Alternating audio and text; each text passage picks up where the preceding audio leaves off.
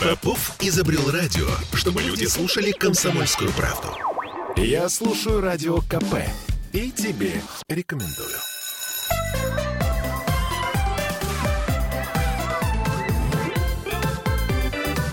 Родительский вопрос. Остренькая у нас такая сегодня тема с Аглаей Датышидзе, э, нашим психотерапевтом. Я Ольга Маркина. Мы в прямом эфире. Сегодня мы будем говорить о детях за и против. То есть, э, в общем, и о страхах тоже, но в целом о том, какие виды child-free бывают, почему это происходит. И, э, по сути дела, э, надо ли решаться если ты не хочешь. А, Или прям... надо ли решаться не иметь детей, да. если все хотят вокруг? да, кстати, общественное мнение никто не отменял. 655-5005 это наш телефон, если позвонить. И, пожалуйста, пишите нам э, в трансляции ВКонтакте, а также э, в WhatsApp, Telegram, плюс ага. 7 931 398 92 92. Вот. С чего начнем? Со страхов или с видов? Я думаю, что мы начнем с того, что мы опишем, да, что child по-английски это ребенок, free это значит свободный. Люди свободные от детей. И в этом месте все бабушки или там воображаемые бабушки всплескивают руками, говорят, как же так? И вообще. Но правда есть так, такое устойчивое движение. Вот у коллективного Запада оно есть э, гораздо более устойчивое, да, у нас в России, поскольку мы, эм, ну, все-таки еще придерживаемся в большей части традиционного опыта, оно еще такое новое, поэтому мы это как новое явление обсуждаем. Но правда есть такое явление, господи, в, в, в английском, по-моему, называется DINK, э, Double Income No Kinder, э, в немецком, да, короче, двойной доход и нету детей. Вот, потому что Тенденция, есть, правда, есть, правда, семьи, которые понимают, что вот они выросли, они образовались, они нашли друг друга, дальше бы им нужно детей. Но дети, они съедят их личное пространство, личное время, их ресурсы. Они смогут меньше путешествовать. Если они путешествовать будут, то они будут выбирать отель, все включено для детей. Конечно. Потому что если там нету горок, то все, короче, они э, какой-то момент э, сделают паузу в карьере, а может быть вообще не смогут возобновить и так далее. Э, у них будет меньше чего-то, больше чего-то, это повлияет на их тело, да, может им вообще не нравятся дети. И, соответственно, соответственно, такие пары а, или отдельные люди выбирают быть child-free или динг. А, потому что, вот, например, в Европе, во многих странах, а, если ты, вас двое, да, то у вас большой-большой доход, и вы там платите на двоих там немножко налогов, а, и, соответственно, этот доход вы можете путешествовать, жить как-то еще. А если у вас дети, то ваши расходы возрастают сразу даже не в два раза, а в три, ну, во много раз, потому что вам нужно какие-то отчисления всякие разные. Ну, все, у кого есть дети, это знают. Да. И в России, и в других странах. Соответственно, и получается, что твоя жизнь ухудшается не на одного ребенка, а там сразу в несколько раз с точки зрения финансов. Да, и, соответственно, многие молодые пары думают, подождите, а как это так вообще? Да, почему почему так? я должен делиться? Или не молодые пары, молодые люди там отдельно. И в какой-то момент решают, что сейчас нет или вообще нет. И вот есть а, так называемые типы child-free. Это я не такая умная, это я сегодня по дороге вычитала. Чувствую себя каким-то исследователем. Есть так называемые реджекторы, по-английски reject — отрицать, да, отрицатели. Это те, кому прям физически дети не нравятся. Есть. Ну, вот есть люди, которые, о боже, дети, угу. ужас, да, они, ну то есть это у них вызывает много чувств. И а, можно, конечно же, говорить им, вы больные, вам надо лечиться, дети цветы жизни там и так далее. Но, но есть люди, у которых ну, вызывают такие чувства. А ну, не знаю. с чем это связано? Хороший вопрос. Мне а, это всегда было интересно. Ну, можно э, разбирать там, можно их предлагать, им говорить, вам нужно на психотерапию, идите, значит, и лечитесь. Все должны любить детей. Но я думаю, что, знаешь, ну кто-то есть, кто не любит кофе, кто-то не любит красный цвет. Кто-то не любит котиков.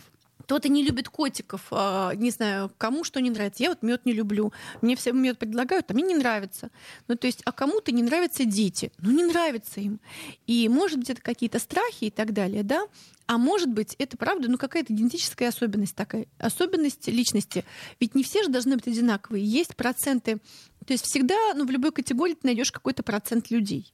И поскольку этот процент людей сохраняется в социуме, значит для общего развития социума этот процент нужен. Например, такие люди могут лучше построить карьеру. Такие люди более востребованы работодателем, потому что если ты работодатель, ты принимаешь женщину замужнюю без детей на работу, и ты думаешь, ну все, она уйдет в декрет через полгода или через пол, через ну, год. Тут я с тобой не согласна. Мы вот некоторые исследования делали, например, сотрудниками HeadHunter. Ага. А, они предпочитают большинство работодателей брать женщин, у которых планируется или есть дети. Потому что дети — это, соответственно, кредиты, ипотеки и прочее. Что такое ипотека? Ипотека — это то, что удерживает работника на рабочем месте. То есть я бы так сказала, что тут бабушка надвое. Да, ну вот смотри, например, ты взял эту женщину, и ты думаешь, что она сейчас, на следующие три года, она уйдет в декрет. Да, соответственно, то есть тебе придется все равно, как работодателю, ей платить деньги. А потом... Соцстрах платит, работодатель не платит, не платит ни копейки. Да? Но, но в любом случае у тебя будет числиться этот человек. Ну, да? ты можешь взять на его место другого человека, опять-таки, на время декрета. Поэтому тут работодатель застрахован. Да, я согласна. Но тем не менее, все равно ты не можешь рассчитывать на этого человека, да, то есть ты его только вот обучил, а он взял, ушел в декрет, а потом, хопа, не взял, не вернулся, потому что решил в декрете стать вольным художником. Такое часто бывает, кстати, с Ну, женщинами. видишь ли, сейчас, к сожалению, у нас вообще часто бывает, что люди становятся вольными художниками, и рассчитывать ни на кого нельзя. Это я в защиту э, все-таки э, работодателей говорю. Конечно, конечно. Хорошо. Э, итак, рассмотрели ну, вот Да, этот но, но такие люди, они э, в любом случае, они э, для социума тоже играют какую-то роль, не тоже, а играют. В частности, они хорошие работники. В частности, они могут посвятить больше времени каким-то вопросам, которые, до которых не доходят руки у людей, которые их, у которых есть дети. Знаешь, как это? Есть такая смешная, как это сказать, шутка. Эта книга посвящена моей жене и детям, без которых она была бы написана на два года раньше, да? Угу. Ну, короче, вот... Или помнишь это по семейным обстоятельствам, да, фильм советский, Да. когда она э, сначала героиня э, Не хочет детей. не хочет, у нет, она э, как это сказать, она уходит с работы очень поздно, говорит, так, стоп, куда вы собрались еще время, надо работать, а потом как только у нее появляется внук, она тут же, так, все, все, все, все, звонок прозвенел, я побежала, мне надо делать А дела». потом у нее появляется муж и какое-то следующее что-то ну, то есть я к чему говорю? К тому, что все по-разному видят эту ситуацию. Да. Вот. Дальше есть, а, вот которым не, не нравятся дети, им физически не нравятся дети. Дальше есть так называемые аффикционады. Это те, которые понимают, что они не хотят жертвовать личным пространством, личным временем, им хочется больше путешествовать, что-то куда-то посвятить себя и так далее. То есть, в общем-то, и вот эти вот две категории, это устойчивые такие, которые а, child-free. Я точно не хочу детей, либо потому что ужасно это для меня, либо потому что мне я, и мне с собой так интересно, и у меня такая интересная жизнь, что вот сейчас я возьму и ее половину куда-то куда-то солью. Нет, я так не хочу. Мгм. Вот. И это правда есть такие люди, и я их понимаю. Как родители ребенка и владелец собак, я их очень хорошо понимаю. Вот. Дальше есть так называемые волнообразные откладыватели. Они такие сомневаются, то хочу детей, то не хочу, Надо вроде было надо, бы. а вроде не надо, а вот сейчас надо, а вот у меня хороший партнер, я хочу, ой, мы поругались, я не хочу. И такое вот как бы, и, ну, там, если контрацепция подвела, вот появились у них дети, не подвела, не появились у них дети. И они как бы так попадают, куда их вынесло волной, да, волнообразные. И дальше есть постоянные откладыватели, да, которые хорошо, но не сейчас, хорошо, но с весны, Э, хорошо, но сейчас получим работу, хорошо, но сейчас переедем, Мгм. хорошо, но сейчас, но вот уже поздно, хорошо, но уже поздно, хорошо, значит, суррогатная мама, хорошо, сейчас заработаем на нее денег, да? Мгм. А Ну, потом общем, хорошо, короче, и жизнь кончилась. Еще рано, еще рано, еще рано, уже поздно. Мгм. Вот, соответственно, две вот эти тоже группы. Соответственно, четыре группы таких людей. Вот. И, эм, собственно, вот я уже говорила, что в коллективном Западе такие группы, правда, вот они как бы объединяют в какие-то сообщества, а у нас просто отдельно. Вот. Но к чему я это говорю? К тому, что почему же мы это сейчас разбираем как вопрос? Потому что все равно в большей степени наше общество все еще традиционное. Я думаю, будет чем дальше, Чем тем больше традиционным, да. Что это? Это значит, что общество, ну как это, руководствуется некоторыми традициями. В частности, а, важно, чтобы а, была семья и были дети. Ну и для общества это вообще важно для государства, потому что кто же будет рожать бойцов? Ну, понятное дело, что кто-то должен их рожать. Соответственно, кто будет рожать работников, а, всяких таких людей. И в итоге в итоге общество, оно стимулирует людей, чтобы они женились, э, как бы рожали детей, рожали их побольше, брали эти кредиты, ипотеки, покупали машины в лизинг и так далее. Да, почему? Потому что тогда они социально более удобные, и на них можно рассчитывать. Да, ты строишь поликлинику и понимаешь, что вокруг у тебя молодые семьи, они своих деток куда приведут, и тебе понятно, как это все работает. Да, соответственно, и поэтому в традиционном обществе, да, особенно у людей, у которых есть дети, у них есть такой немножечко нажим, да, типа, а дети когда? А Когда, а когда замуж? Хорошо, замуж. Когда дети? А когда второй? А когда третий? Зачем тебе четвертый? Да? Пятый, вы что, об- обалдели, да? Ну, короче, что-нибудь такое. К слову О, сказать, у нас сейчас идет э, очередная яма демографическая, и через несколько лет мы просто... То есть сейчас вот просто рождаемость, она снизилась э, до края. Ну, мне кажется, что мы вообще, в принципе, в таком большом демографическом обра- овраге, в котором есть какие-то ямы периодически. Ну, у нас был всплеск. Очень сильный всплеск. Это были 15, 16, 17 годы. Это был всплеск, такого не было очень давно. А потом вот опять пошел. Ну вот демографическая яма у нас сейчас. Да. да, соответственно. Ну и демографическая яма, я думаю, что это не потому, что все стали child-free резко, потому что у них как бы им хочется работать, а скорее всего история такая, что... Страх за будущее. Да, страх за об... будущее, общество и так далее. Да. И там, конечно же, вот такая история. Да, соответственно. И вот мы берем этих людей, на которых давится общество, и какие-то из них рожают детей по каким-то причинам, а какие-то не рожают детей. И вот если мы говорим о том, почему так происходит, что у них нет детей, и по каким причинам а, эти люди могут не иметь детей, вот я тут несколько выделила причин. Первое — это то, что им же говорила, не нравится, или они хотят сами посвятить себе время, и им важны их личные границы. Но также может оказаться, что у них есть младшие братья или сестры, и они очень много в детстве заботились о них. Ну, к слову сказать, э, по, опять-таки, по статистике, которая есть, мы ее разбирали как-то раз, э, значит, э, ребята, которые росли в многодетных угу. семьях, Угу. Чаще всего либо заводят детей очень поздно, либо не заводят их вообще. Конечно, да. Если у тебя была собака, ты не хочешь собаку. Ты понимаешь, Потому что, что ты понимаешь, гулять. что это, да. Да, вот у нас не было собаки, у меня не было собаки, я завела двух. А, возможно, там у меня есть подруга, у нее была собака, она не хочет собаку, что она все очень хорошо Когда понимает. третья? Да, когда третья собака. Подождите, давайте сделаем небольшую паузу, буквально две минуты. Я напомню, что мы в прямом эфире, что можно нас смотреть ВКонтакте, если хочется. А если просто слушаете, то плюс семь девятьсот тридцать один триста девяносто восемь девяносто два девяносто два. Родительский вопрос. Я слушаю «Комсомольскую правду», потому что «Радио КП» — это корреспонденты в 400 городах России. От Южно-Сахалинска до Калининграда. Я слушаю радио КП и тебе рекомендую.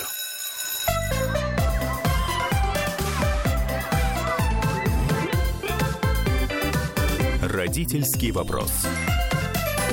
Вновь возвращаемся в эфир. И 11.16 в Петербурге. Надеюсь, в Москве также. Аглайда Тышидзе по-прежнему с нами. Э, наш психотерапевт. Э, говорим сегодня про страхи материнства. Ой, у нас есть звонок. Доброе утро. Здравствуйте. Здравствуйте. Да, мы слушаем вас. Алло, алло.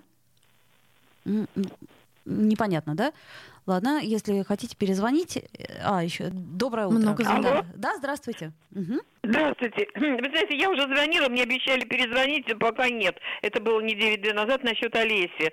Вы знаете, что насчет 49-го автобуса у нас убрали с улицы Куйбышева. Угу. Мы писали и в этот самый угу. в комитет по транспорту Беглову, угу. Матвиенко, Москву, в, в этот самый в Совет Федерации. А...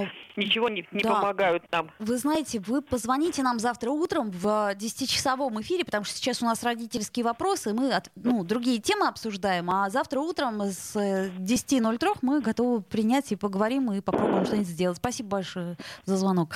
А, вот, ну, все-таки проблемы и транспорта, они, видишь... Другие, а, да. да. Ну, кстати, это тоже же проблема, да, смотри. Если у государства есть дети, им нужно его возить, то проблемы транспорта подтягиваются под это. Ну, мы возвращаемся к людям, у которых нет детей, почему так происходит, и они их не хотят. Угу. Первое, это то, что было много братьев-сестер, приходилось с них заботиться, это вообще ужасно-ужасно было. Например, или слишком много, или не по возрасту. Угу. Второе, когда есть всякие а, племянники, племянницы и так далее. Например, есть там сестра, у которой много детей, угу. и, например, брат, у которого нет детей, зато угу. карьера. Вот есть такой фильм с Джорджем Клунем «Небо в небо». Там такая классика, да?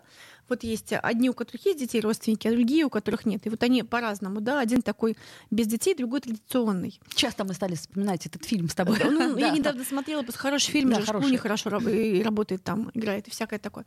Вот, значит, дальше а, есть момент, что у них есть домашние животные, и им хватает. Ну да, это что же вот... забота, и по сути дела некий симулятор, да, в каком-то смысле. Ну, симулятор, не симулятор, я думаю, что это просто другой вариант отношений. И, конечно, те, у кого есть дети, скажут, какие собачки, вы о чем? Но те, у кого есть собачки, они скажут, подождите. Какие дети? Это ну, реальные, это мой ребенок. Это реальные отношения, и мне с ними хорошо, и вообще. Ну, то есть, и, и знаете, вот, например, вы заводите, например, а, мужа или жену, и вы не знаете, сколько с вами будет этот муж и жена. Ну, хорошо, если год год, два, три, четыре, пять, десять, двадцать. А собачка живет там, не знаю, от 12 до 16 лет. Некоторые больше, некоторые меньше. Есть это гарантированные такие близкие, хорошие отношения у тебя с кем-то. И плюс забота, которую ты постоянно должен И дарить. плюс такие глаза, которые тебя вообще никогда не обманут и так далее. Да, Это да, да. гарантированные отношения, где тебя кто-то будет любить больше жизни, ну прямо очень любить. Вот. И э, если выбирать между тем и этим, то, в общем, некоторые думают. Вот, а, соответственно, и, конечно же, есть люди, которые экономически не могут себе позволить, то есть вот они беременеют, и потом они понимают, что, ну, как бы они не вывезут, да, то есть невозможно. И правда, есть многие люди, которым приходится Серьезно? делать аборт, или а, вот э, в Америке, например, Стив Джобс был э, отдан на усыновление очень юной матерью, которая просто понимала, что не вывезет его. Ну смотри, опять-таки, извини, я все статистику, статистику, но по крайней Мгм. мере это цифры. А, значит, э, ты заметила, что у нас, кстати, и в- показатель Европы в этом смысле тоже очень показательный. Чем выше уровень дохода, тем меньше детей. Чем ниже уровень дохода, тем больше детей. Да, и вот тут очень важный момент. Как сделать так? а, В детстве э, мне рассказывали, чтобы э, решить проблему демографи- демографии и увеличения количества людей такого бесконтрольного. Что нужно сделать? Что нужно сделать? Очень просто. Надо дать женщинам высшее образование. Короче, а, больше всего в эту категорию child-free попадают женщины белые с высшим образованием. Да, почему? Ну, потому что я образованная, мне уже все хорошо, я могу не рожать детей. А туда поехала, сюда поехала, заработала еще больше, чем заработали мужчины, потратила, купила себе что-то, а, э, как бы I I can love my, my- myself better, как поет Майли Сайрус в своей новой песне «Цветы». Короче, я могу себя любить лучше, вот, ну и, соответственно, такая история. И как будто бы я выгляжу, как будто бы к этим отно- женщинам настроена не очень. На самом деле это не так. Не, наоборот, ты выглядишь очень лояльно Я настроена. очень лояльно настроена, да. Ну, я женщина с детьми, что, с ребенком, что сказать, да, да. Но мне очень понятна вот эта история, что вполне себе это человек, который эмоционально как будто бы цел, цельный, законченный.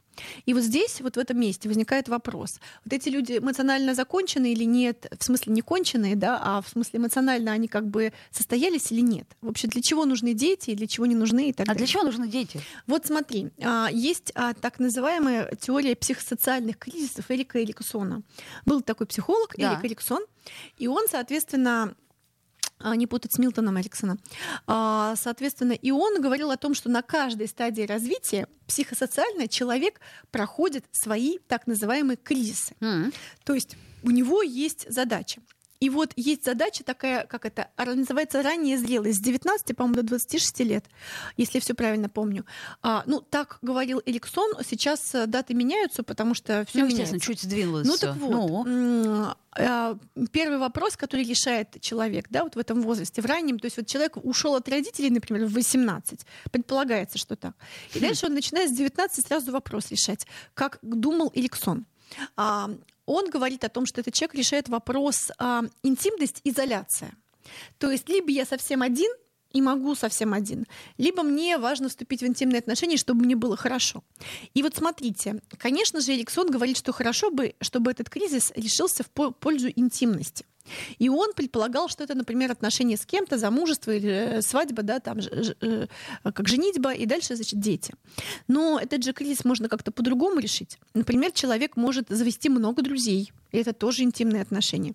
Он же может завести партнера, но с ним не заводить детей. Он может завести собачку, он может завести коллег, он может э, сидеть на сайтах знакомств и периодически с кем-то встречаться. Мгм. А Он- может так, что его друзья вдруг неожиданно все начнут э, выходить замуж и жениться и рожать детей. И он опять-таки оказывается в вакууме. И таких ситуаций мы много видим. Да, или он может стать таким чокнутым дядюшкой или тетушкой, да, который приходит ко всем, знаете, Шоколадки дарит. громозека такой, да, приехал и как бы э, мы к вам приехали на час, а потом уехали к тебе домой, и там никого, слава богу, нет, закрываешь дверь за собой и так далее. Вот, соответственно, этот человек может этот вопрос интимности, изоляции решить совсем по-другому. То есть, если ему вот прямо, то есть, правда, есть люди, которые хорошо живут, не имея вот этих вот совсем-совсем близких отношений и не спя ни с кем каждый день в одной кровати. Это правда. Вот. Но кому-то для того, чтобы решить вопрос интимности и изоляции, нужно с кем-то вместе создать вот такую устойчивую пару. Да? И в традиционном обществе считается, что только так можно решить этот вопрос.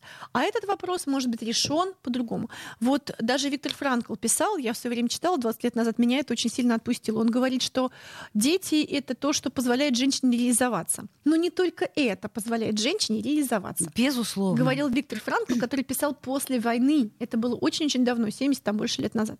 Ну так вот, дальше. Дальше, соответственно, когда человек решил этот кризис, у него следующий кризис.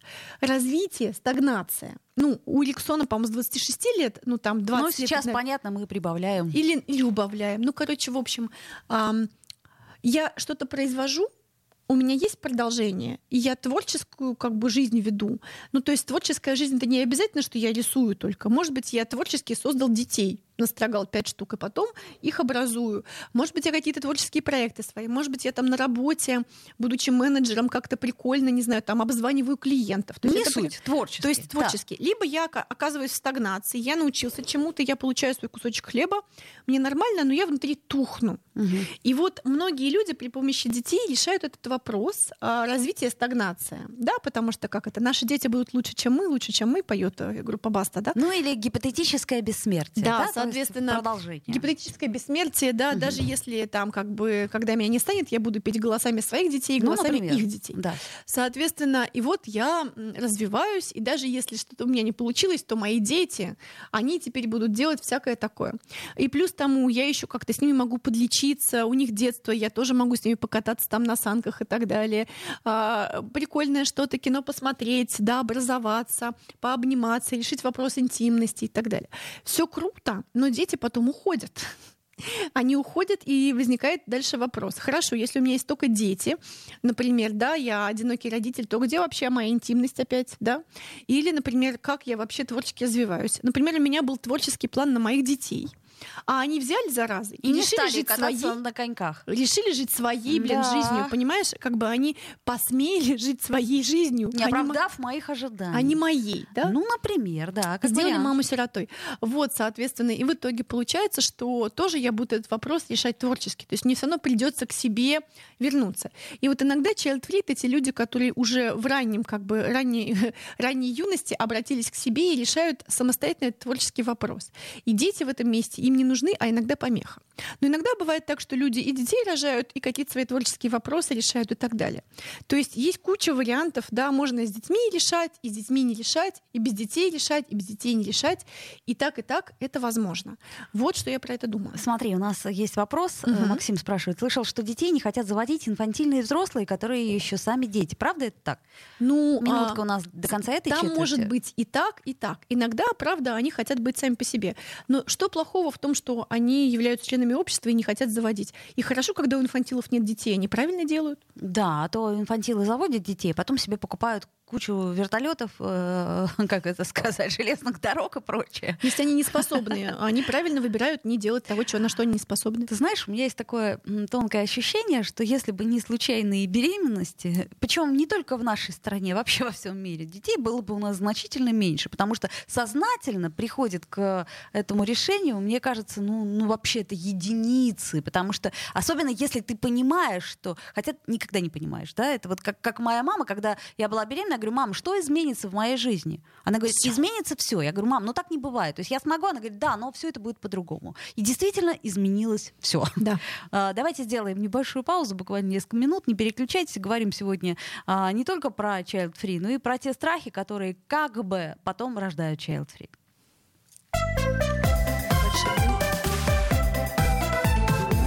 Родительский вопрос. Я слушаю радио КП, потому что здесь самые осведомленные эксперты. И тебе рекомендую.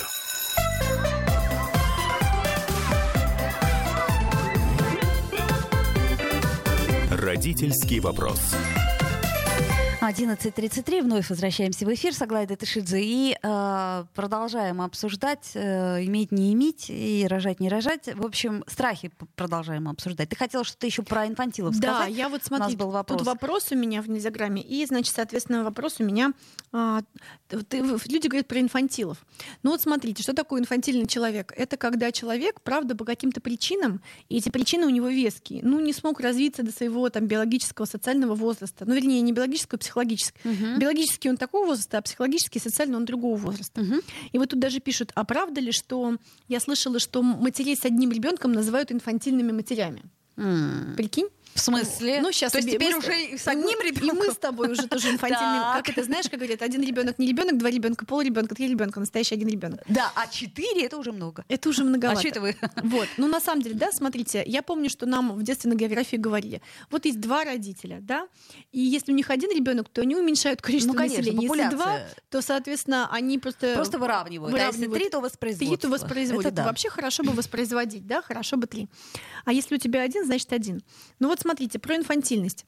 А, ну, если человек не может, не готов, его психика не готова, хорошо, что он не заводит детей, потому что это значит, что он может, ну, как это самая сложная проблема для детской незрелой психики это незрелая взрослая, да, если да. поэтому вы говорите детей не заводят инфантил, так и хорошо, как бы хорошо, что они их не заводят, они хотя бы имеют осознанность в том плане, что им это не надо или они это не потянут. Ну да, да, да. Вот инфантильные матери, знаете, я о чем думаю? У меня точно один ребенок, это не, не потому, что я прям супер не хотела, вот, но точно я могу сказать, что как мать одного ребенка, я понимаю, что у меня только один опыт, и мне кажется, что этот опыт весь опыт на свете. А вот матери двух, трех, четырех, или не только матери, а отцы тоже, да, угу. а, не тоже, а отцы в первую очередь, э, понимают, что как бы это не абсолютный опыт. Есть столько разного всякого опыта. С одним ребенком одно, с другим ребенком вообще другой космос. Ну да, у нас сравнений нет. Да, пока. и с То есть третьим, нам кажется только так. И с третьим ребенком какой-то третий космос, и, соответственно, в этом месте, конечно же, а, гораздо легче.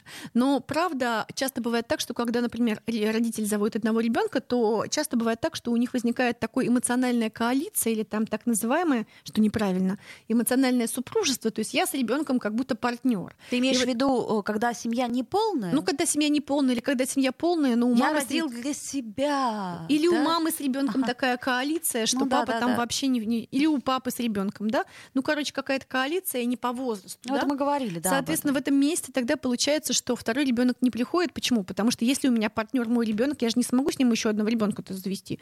Да, у меня уже один ребенок. Поэтому, а когда уже их несколько, да, то ты понимаешь, что ты уже не можешь. Ну, правда, люди все равно могут быть в коалиции с каким-то одни, одним ребенком.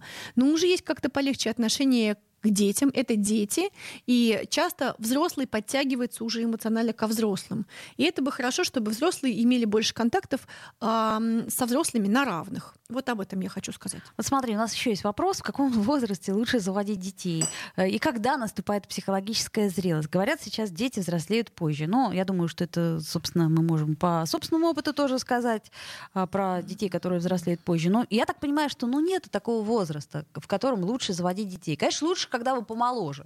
Ну, как это биологи, да. биологи говорят, там, не знаю, репродуктологи говорят, 18 детей сразу, потому что всякое такое там и так далее. Ну, в общем, до 35 Когда лет, я училась на э, педи... говорят, это вот самое, то есть позже Мы уже... с тобой уже все. Ну, да, тираж. Вышли в тираж.